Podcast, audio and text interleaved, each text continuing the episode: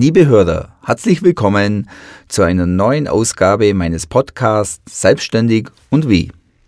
Ich gratuliere Ihnen, wenn Sie sich als Hausverkäufer selbstständig machen möchten. Ein großer Schritt, das weiß ich noch aus meiner Vergangenheit. Denn nun kommen viele ungewohnte Aufgaben auf Sie zu. Aufgaben, an die Sie selbst vielleicht noch gar nicht gedacht haben. In meiner jahrelangen Erfahrung als Hausverkaufstrainer konnte ich drei wesentliche Punkte herausfinden, die der Schlüssel zum Erfolg sind. Und ich bin überzeugt, wenn Sie diese drei Aspekte berücksichtigen, stehen Ihre Chancen außerordentlich gut, ein erfolgreicher Hausverkäufer zu werden. Bevor ich sie Ihnen verrate, eine wichtige Info vorweg. Den Beruf Hausverkäufer als solches gibt es nicht. Es gibt keine Ausbildung, die Sie machen können und nach der Sie genau wissen, wie Sie vorgehen sollten.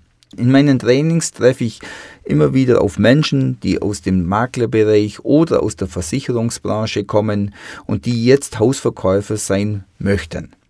Oft ist auch jemand dabei, der aus dem Baugeschäft kommt, ein Architekt, ein Zimmermann oder jemand, der selbst gebaut hat.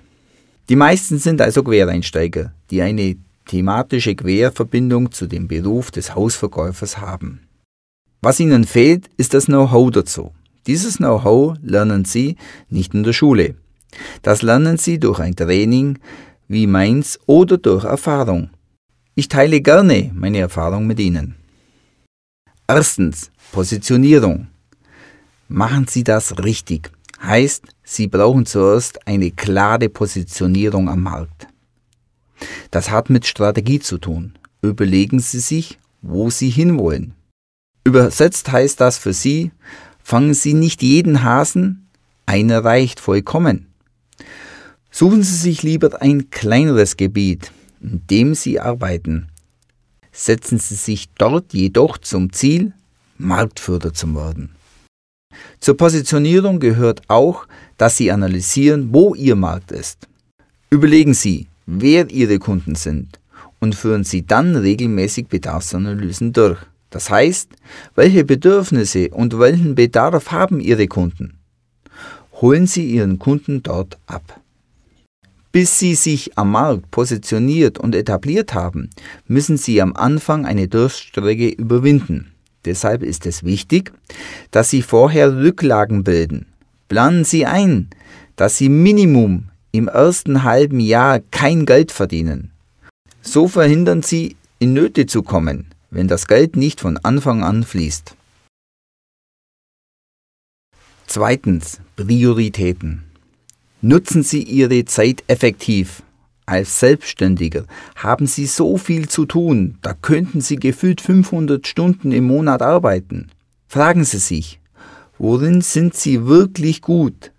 Was genau gehört zu Ihrer Persönlichkeit? Was können nur Sie machen? Und was können andere erledigen? Delegieren Sie. Wenn Sie gut im Verkauf sind, dann gehen Sie im Verkauf. Wenn Ihnen die Buchhaltung nicht liegt, Lassen Sie jemand anders die Belege sortieren, der das besser kann als Sie. Sie sollten jedoch trotzdem wissen, wie es geht, aber Sie müssen es nicht selbst tun. Es ist eine Kunst, genau die Dinge zu delegieren, die Ihre Schwächen sind und gezielt Ihre Stärken zu pflegen. Ein Tipp.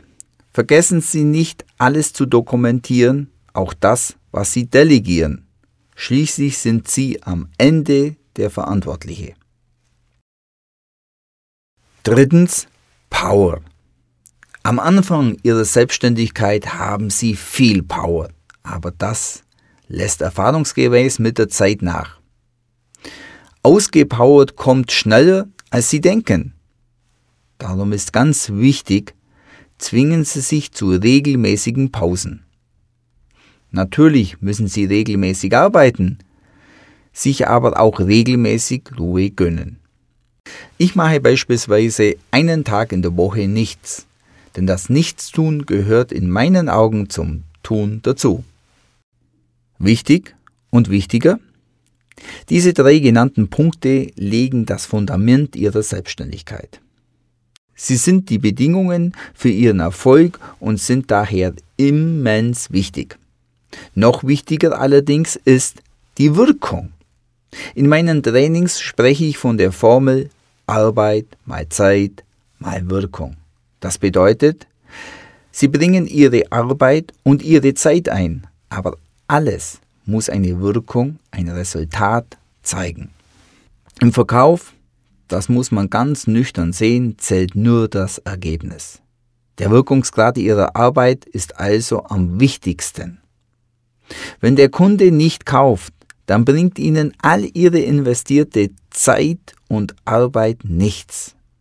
Als Selbstständiger und besonders als Selbstständiger in der Hausbaubranche, müssen Sie sich davon verabschieden, dass jemand Sie für Ihre Zeit bezahlt. Das ist die größte Hürde im Kopf. Viele sind fleißig. Das allein ist aber das Falsche. Sie müssen wirksam werden. Ich wünsche Ihnen viel Erfolg dabei. Und falls Sie nicht weiterkommen, kommen Sie gerne in mein Training. Unter www.haus-verkaufstraining sind die weiteren Termine.